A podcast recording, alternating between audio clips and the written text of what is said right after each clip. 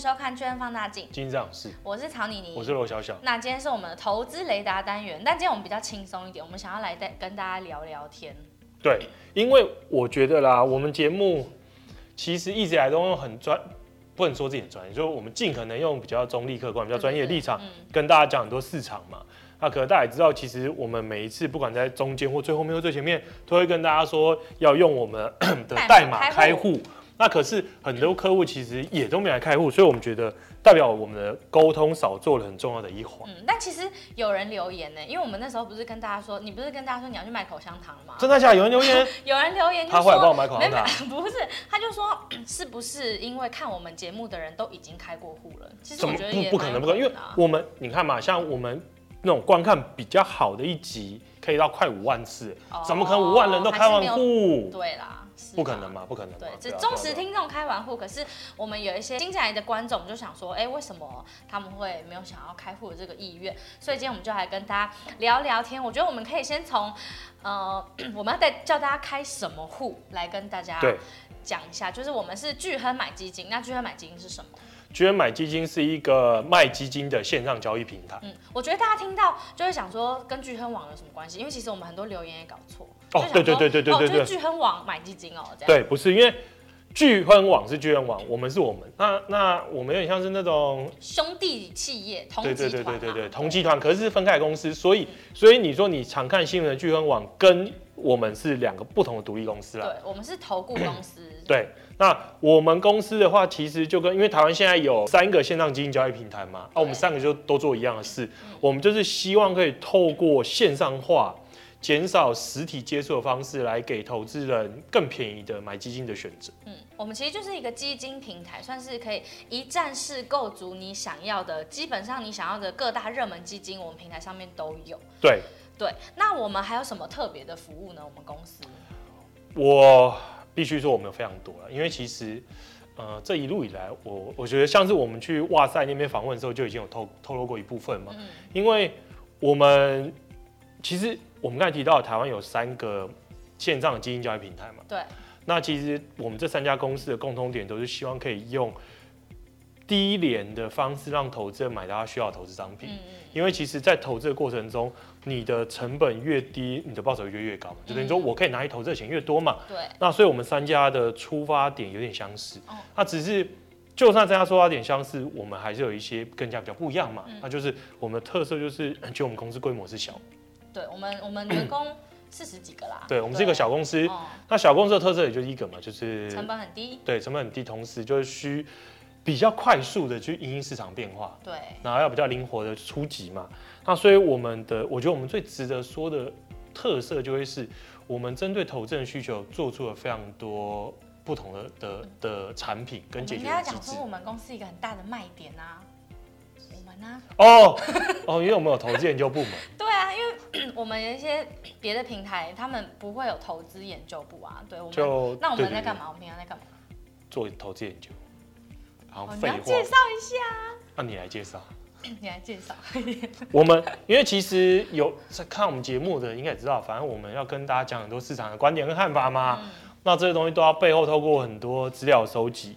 那我觉得啊，有个最大最大不同点是，就是我们算是比较中立客观的。的的一个投资研究部门，对，应该说，因为我们也不是自家会出某一档基金或是某个产品，所以我们不会跟人家讲说，哎、欸，你一定要买哪一个哪一个这种。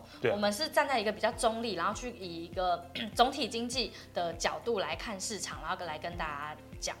就我台湾金融业嘛，我有超过十年工作经历了，嗯，所以也接触过一些不同的，像是 银行端啊，或经营公司端，那绝大部分金融机构的投投资研究部，很多其实都会。都有一些压力，就是，呃，假设假设我是基金公司好了，嗯，那如果我手上的产品只有中国股票、美国股票，那我永远都只能从这两个选一个推嘛。而且你也不能说这两个不好。对对，对，因为因为我我如果推一个我没有啊啊，我要卖什么？嗯，啊，我不就被老板叫去 fire 了吗？嗯，所以所以产品的多样性就会决定于你投资研究能提供的方向。嗯，那我们刚才提了嘛，我们什么都有，所以我们的好处就是，那既然我们什么产品都有。那我们就进，我们当然就可以提供给更多不同的多元的面向，因为、嗯、因为我什么都有，所以就算我比较看好投资级债券，我也有相对商品可以推给投资人，对，所以我就可以讲大部分商品我们的这比较真实的看法。那对于一些基金公司，它可能就只能说某些商品的好处，但这就是我们的特色嘛。那另外就是还有很多是大家都知道，台湾很多一些名气很高的一些一些一些机构啊，它可能它面临的问题绝对是呃很多的研究资料或是面向是国外帮你决定，哦，你就是照单照单全收，说什么就要怎么做。对对对，那我们这边我们也没什么总部嘛，我们就是一个台湾自己的。那我们就用自己尽可能去收集资料来给出我们的看法。所以讲老实话啦，我觉得这份工作至少 我们节目上我给出的一些投资建议，就是我们常会跟他说，我们其实已经说了超过半年时间，认为市场未来充满动荡风险嘛，所以应该选择高品债券。嗯那这句话我在说的同时，我自己做的投资决策也是一模一样。所以我可以说，我们尽可能真的是用比较中立客观的方式跟大家说我们的看法。对啊，对啊。没有一直叫你买进什么什么特定的东西。对啊，对啊，因为你看嘛，我有一直跟跟大家说什么基金会上叫大家去买它嘛，没有嘛。嗯。我们也尽可能用市场方式跟大家沟通，沟通我们都对个别市场看法。那你说前几年什么 元宇宙啊，然后加密货币很夯，说我们我们有叫他叫大家去买，也没有嘛。嗯。我尽可能啊，提供的时候是我个人真的比较看好的产业，跟对未来觉得对大家有利的东西去推荐。对，我觉得这是我们至少是比较专业、比较中立、客观的。那我觉得我们要跟大家介绍一个，就是我们算是呃，就这几个平台里面有 App 的一间。对，App 就必须提提到，那为什么我们要 App？就是这其实一连串脉络都从我们一开始公司慢慢规模扩大，一路以来发展的各项服务产品是一致，就是我们相信啦，因为我们希望能接触到的投资人越越来越多，嗯就，当然我们希望公司越来越大嘛，公司越来越大，就是要更多的人来开户来这边申购。那越来，当你的客群越变越大的时候，你就要满足不同的样貌的人的需求。对，那这也是为什么我们在这几年有非常多的不同的产品被开发出来。像什么？一开始我们做的东西叫做趋势宝。嗯，趋势宝的概念就很简单。很多人说你有这么多基金，我根本不知道怎么买啊。嗯，他不知道怎么买的同时，我们就直接把 几。几个基金组成一个投资组合，里面可能有安全的，有积极的，那这是一个稳健的投资组合。对于一些不知道怎么做投资人，就可以直接买这种比较稳健的投资组合。对，那对于很积极的投资人来讲，说我就是很喜欢科技基金，那也不用怕，我们把市场上几档热门基金基金，就绩效来看突出的基金的科技基金组成一包，至少你买之后，你不需要担心说我是否把所有风险压在一个经理人团队之上。那这是我们第一开始所给投资人的一个商品嘛，趋势宝。好，到后来，因为 AI 机器人、机器理财的盛行，我们也跟公园合作推出了我们的阿发总管。那里面就是完全是工研院所打造的演算法，去推估说未来哪个市场或是这个市场里面哪一档基金可以相对比较突出，然后帮投资人做动态调整。这是第二个。那第三个什么？第三个就是。那也因为我们我们需要希望可以接触到更多比较年轻的族群嘛，嗯，所以我们推出一个叫好日子。好日子的概念就很简单，就是每个人都有退休需求，对，啊，不管退休需求，你可能也有子女教育基金的需求，或者是买房基金、买车基金的需求。那当你有不同需求的时候，时候你就希望在一段设定的期间内，让你的财富增长到一个数值嘛。那在这正常过程之中，我们就认为说，那定期定额跟单笔投资是不可或缺的，所以我们把单笔跟定期定额打包起来，那同时让投资人可以去里面挑选适合的建构配置方式，让你更安心无虞的比较可以稳定的达到你的理财目标。嗯嗯，然后再来的话，是我们又推出了叫做自由配。嗯，自由配的话就很特别，因为很多台湾投资人有配息需求。那配息基金绝大部分都来自于债券基金，对，或是偏型基金嘛。嗯、股票很少。对，股票基金有配息级别的比重是非常非常非常少。对。那可是，如果我们把时间拉长，你就会发现说，其实可是股市带给投资人的长期复合的报酬率是好的。嗯。所以，如果我能，我需要这笔，我需要配息，配时间是很长，因为因为现在预期寿命越来越长嘛。其实活八九十岁更没了不起，之后的人能活 一百岁、一百一岁、一百二十岁、一百三十岁，所以你在配息的需求可能就是需要三十年、四十年、五十年，甚至可能更长。那如果这样的话，那我的配息需求是否应该只绑在潜在报酬率比较低的债券之上？我觉得就是个问号。所以我们为了打打破这个限制，我们就推出了叫自由配，让投资人可以自己选择你想要的资产类别，你想要的基金。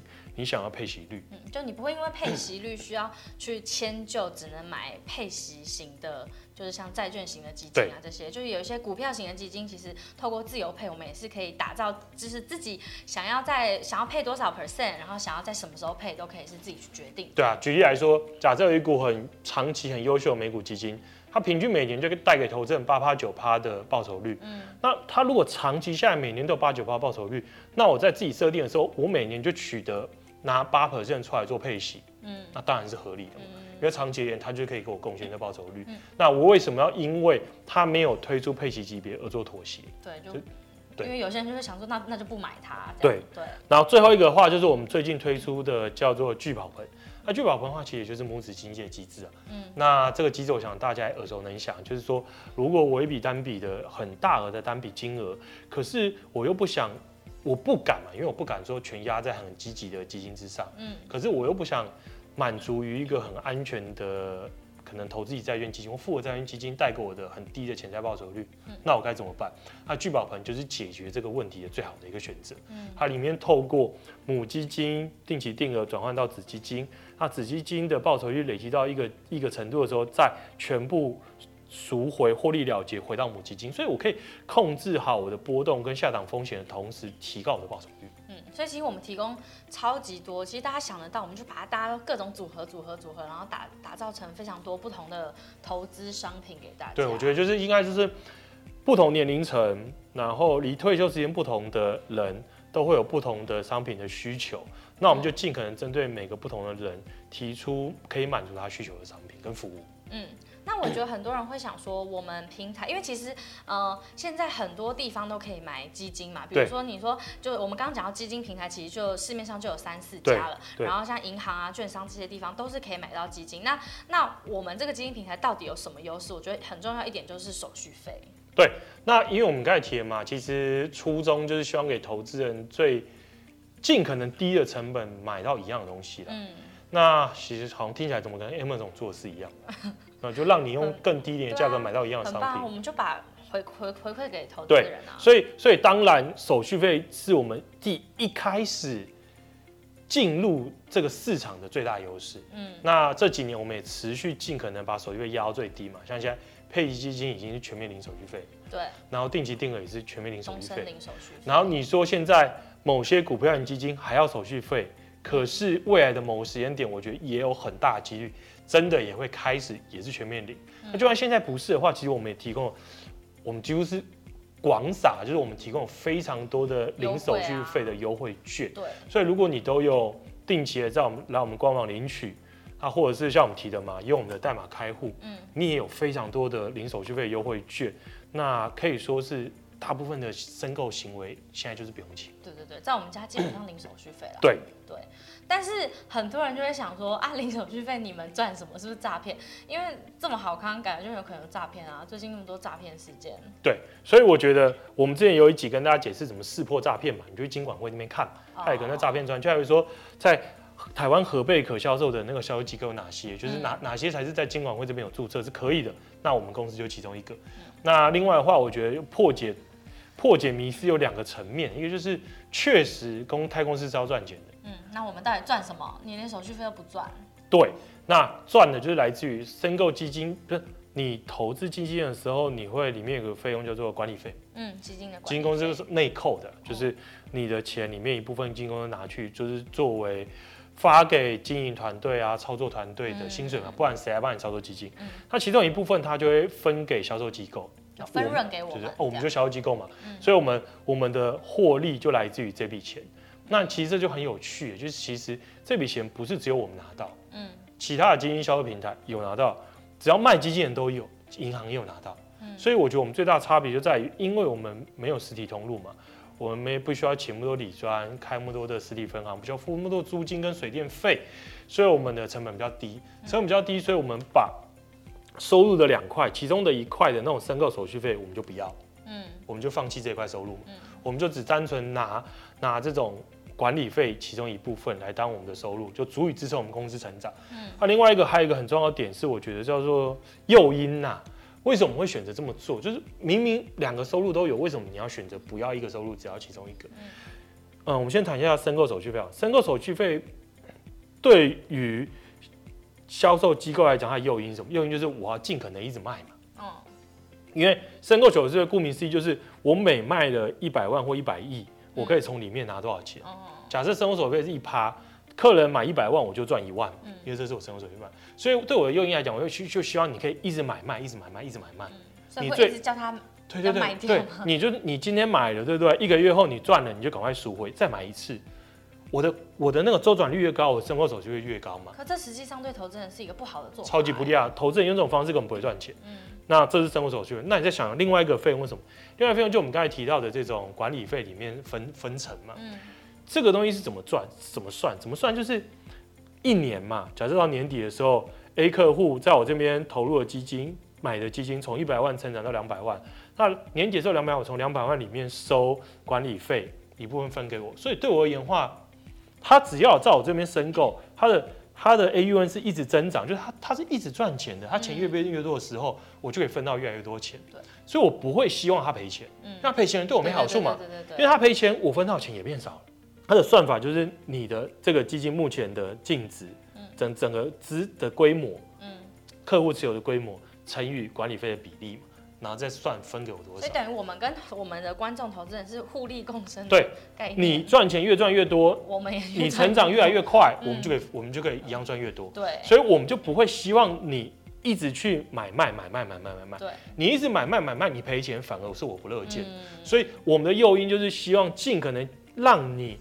可以找到好的基金，并且长期一直耐心的持有。嗯，所以你就看嘛，看来这两个手续，刚才这两个收入的诱因是完全背道而驰的。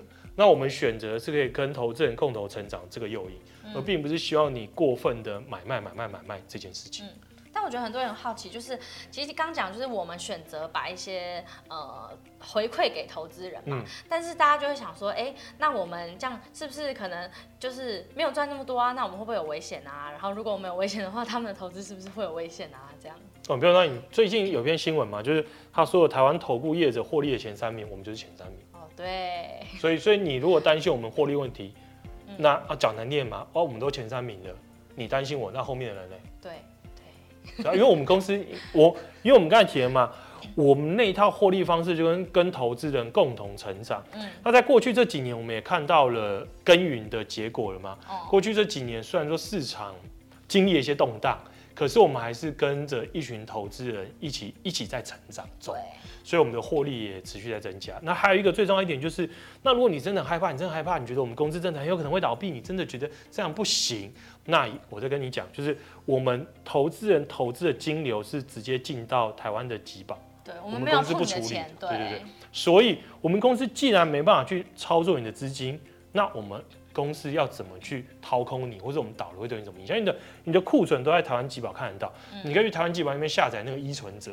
你申你账号进去就可以看到，看到你买的基金的库存都在集保，可以看到你的库存金额。所以就算我们公司出事，你的库存还是在那，不会少。对，所以这种平台下单这的话，你的安全性是真的不需要担心，因为有集保存在啊，集保就类似政府。对，对对。所以我觉得台湾台湾也有一个好处，就是很多人都是说台湾的政府管太多了，嗯，可是管太多的好处就是，就是因为管管太多，所以不会出事，嗯、出事几率很低啦。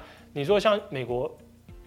美国其实长年以来银行倒闭数目是很多。美国以前银行的数量高峰是一万六千多家，现在只剩下四千多家银行。嗯，所以美国其实一直都要倒倒倒倒倒。那台湾的话，因为政府管了很多，所以银行这个不能做，那个不能做。那因为业务范围受限，所以银行要做事几率也真的很低啊。其实不管银行、保险，其实都是因为政府管的。政府的限制非常多，所以他不能做很多过分投机的行为，所以就也不会出大事。那也受益于政府的很多的防火墙跟限制嘛，所以我们也提了，在我们这边做基金申购是完全安全无虞的啦。对，嗯，那我们前面跟大家讲了这么多，我们聚合买基金平台的优势，其实我们最后还是要来跟大家沟通一点，就是就我们刚才讲那么多嘛，其实我觉得你买一样的商品啊，为什么不找？更便宜的地方，如果商品是一样的，哦，然后安全性也没有问题，那我想不透为什么不是在聚合买基金去买申购基金？嗯，而且如果你使用我们的放大开户，其实我们也有也还有很多额外的一些好康给大家。对，像我们这边嘛，我们这边提到额外十笔领的单笔申购手续费优惠券，嗯，我们还有额外的。报告，对，我们每一季会发一个很全面的一个报告，对，那那个报告里面其实应有尽有啦，然后我们也会持续的优化，或者是如果投资人有什么回馈给我们的话，我们都可以持续的再做一些呃修改，这样。对，所以如果觉得我们节目不错，然后也觉得我们很诚实，那我们也、嗯、我们也完全把我们所有的。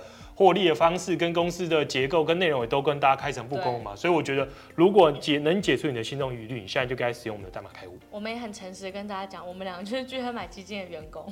哦，对啊，对啊，对啊，对啊，不然我干嘛这边推广这个莫名其妙？对啊，那我们代开户也是我们的一个工作。对，当然啦，当然啦，对啊，对啊，对啊，我们就很诚实跟大家讲，就是要扛。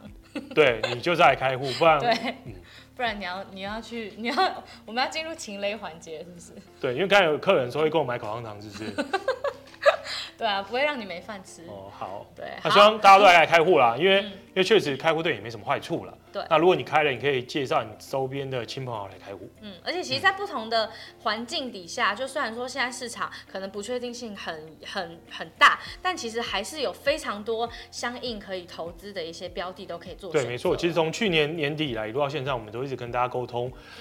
呃，投资等级债券就是高评级债券，我们一直跟大家沟通这件事嘛，啊，我们看法持续也没改变，所以我觉得现在依然是你应该这么做，因为这类债券去年跌太多了。嗯，那从过往经验来看的话，未来一年半到两年的潜在报率都很高。对，所以其实要抓住机会的话，并不是没有投资机会，一直以来都有投资机会。嗯嗯，好，那就最后再欢迎大家可以用我们巨亨放大镜听众专属代码 FUNDDA 来开户。那最后要欢迎大家可以来订阅我们的频道，然后要记得按赞、分享，然后开启小铃铛，然后分享给你所有的朋友。如果喜欢我们节目的话，嗯，好，那今天节目就到这里，我们下期见，大家拜拜。拜拜。